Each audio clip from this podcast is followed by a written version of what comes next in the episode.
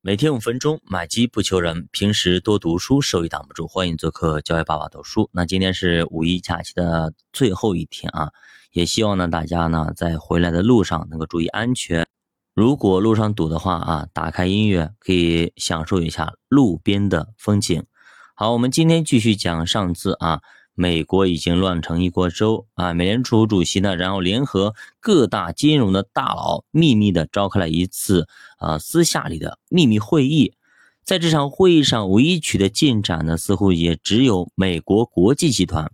那么，文恩斯坦向外界宣布了一个好消息，他说：“我已经说服了纽约州立保险部门，批准美国国际集团抵押保险监管资产获得大约两百亿美元的资金。”这笔资金就能够补充美国国际集团的资本的需求。另外呢，监管部门还批准美国国际集团额外融资两百亿美元来填补窟窿。那沃伦斯坦还认为呢，他能够从伯克希尔哈萨维再保险公司获得五十亿美元的贷款许可。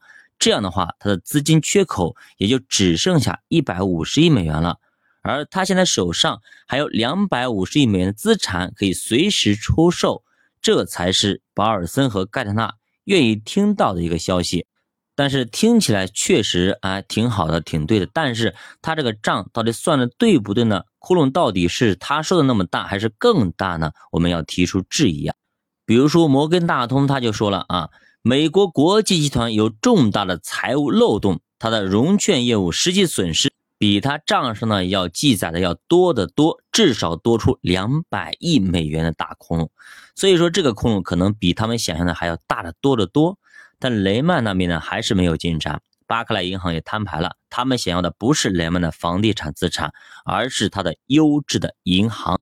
所以说我只要他的银行，他那些不良的资产房地产我通通不要，你甩给其他银行家就好了。当然，大家都是明白的啊，都很清晰啊，也，态度也很明确，这个根本不可能。你把好东西拿走了，垃圾给我，你可能吗？不可能，我肯定不可能要。后来更有意思的是，英国监管当局知道戴蒙德去美联储谈收购雷曼的事儿之后，吓了一大跳啊。戴蒙德是个美国人，而巴克莱资本是个英国公司，所以他们担心戴蒙德这个美国人为了救美国的雷曼。而把危机引向英国，给整个英国的金融系统带来危机，所以他们给这次交易也设置了层层的门槛和关卡，那要求是格外的严格。英国监管总局甚至要求评估收购雷曼的风险，而且巴克莱董事会也明确表示，只有在得到美国政府和其他机构充分救援之后，才会收购雷曼，否则免谈。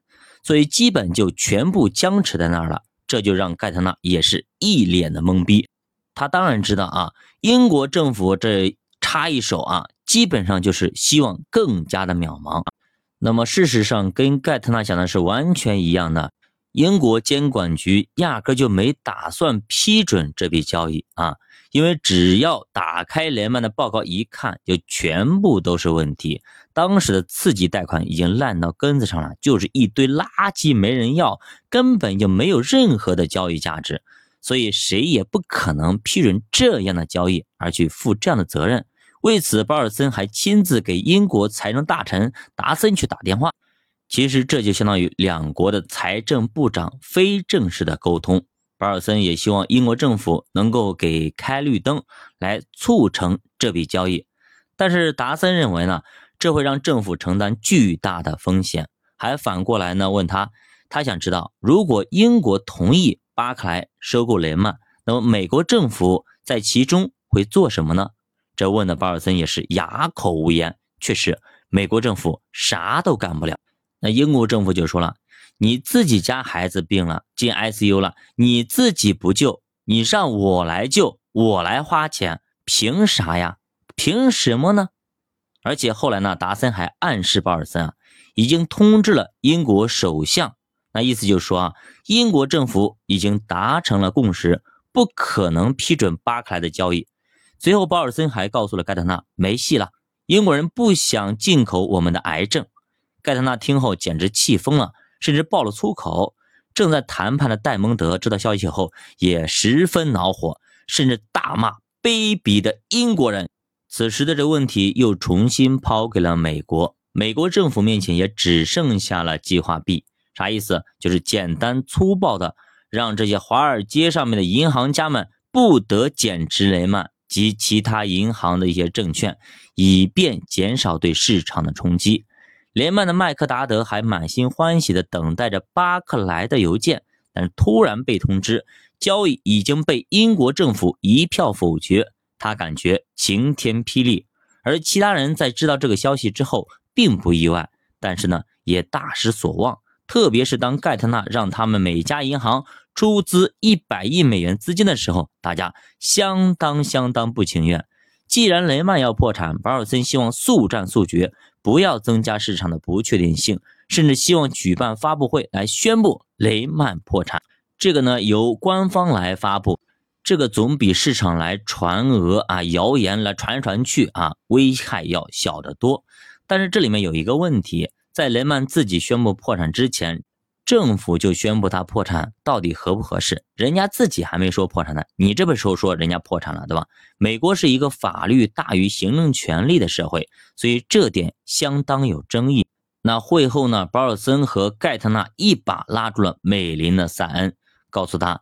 现在拯救美林已经成了他们的工作重中之重。现在有两条路，一个是让美林把一小部分的股权卖给老对手高盛，要么就是把整个公司卖给美国银行。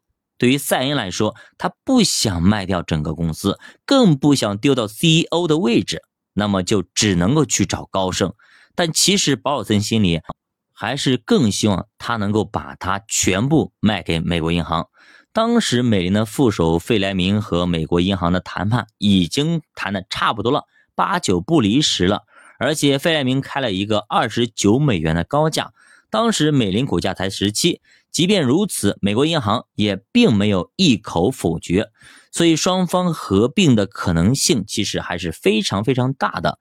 费莱明那边呢，趁热打铁，马上就召开发布会，宣布一百年华尔街传奇的美林。被美国银行收购，而且是银行历史上最大的溢价收购。那么，经过一个紧张的周末，市场上已经获得消息，雷曼倒闭，美林被高价收购。而此时的华尔街已经风雨飘摇，当时投资者的心态基本上都崩掉了。大家都知道，一场金融危机不可避免。那么这些消息对于市场产生怎样的影响呢？